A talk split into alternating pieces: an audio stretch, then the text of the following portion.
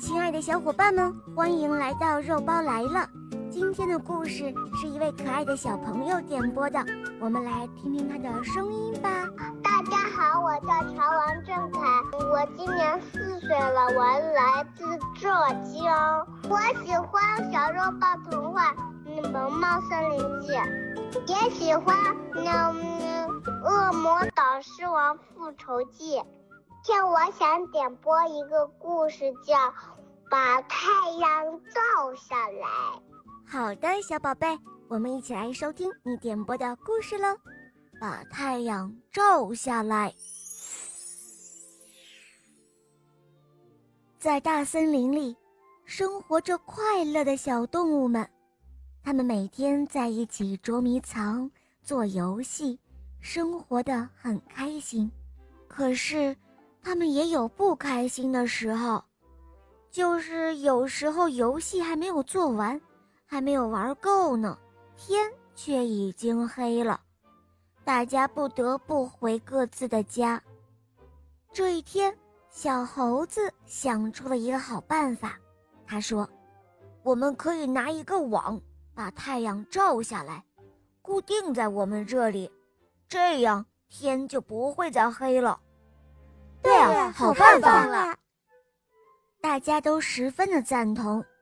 小动物们立即找来了绳子，大家编啊编，织啊织，就这样编织了三天三夜，一张巨大的网编成了。大网编成了，可是由谁去照太阳呢？当然要力气大的才可以呀。大家选出了二十只身强体壮、力气大的杜鹃鸟。这二十只杜鹃鸟抓着网向太阳那边飞去了。它们越飞越高，看不见了。不知道过了多久，天空中又出现了二十个小黑点。小黑点越来越近，是二十只杜鹃鸟。他们真的把太阳拉下来了，小动物们看到这一切之后兴奋极了。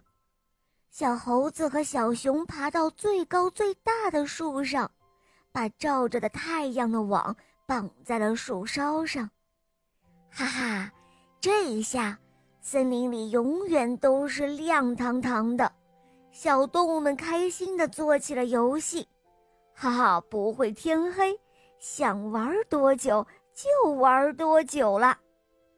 可是他们玩着玩着，大家觉得又累又困。土拨鼠大爷说：“孩子们呐，你们已经连续玩了二十四个小时了，该休息喽。”哦，不行，那样太阳不就白拉下来了吗？小动物们不愿意，硬撑着继续玩下去。可是没过多久，小动物们眼皮开始打架了，一个个躺在草地上就睡着了。不知道过了多久，大家一个个醒来，七嘴八舌地说开了。小松鼠说：“哎呀，这样永远是白天，真不习惯。”花草树木也没办法生活了。一只从大山那边飞来的喜鹊说：“大山那边的动物们没有了太阳，永远生活在黑暗中，都没法生活了。树木没有了阳光，也都停止生长了，都快枯萎了。”这边的小动物们一听都傻眼了。小猴子说：“什么？”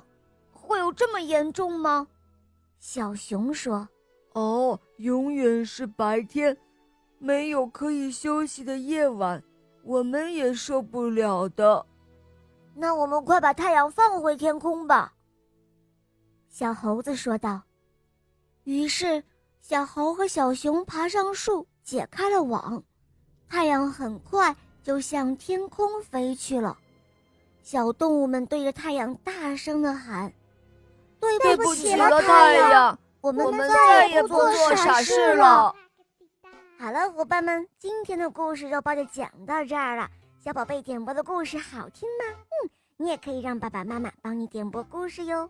更多好听的故事，赶快关注肉包来了，一起来收听小肉包的童话《恶魔岛狮王复仇记》，还有《萌猫森林记》，和小肉包一起探索神秘的童话世界吧。好啦，小宝贝，我们一起跟小朋友们说再见吧，好吗？小朋友们再见啦！嗯，伙伴们，我们明天再见哦，拜拜。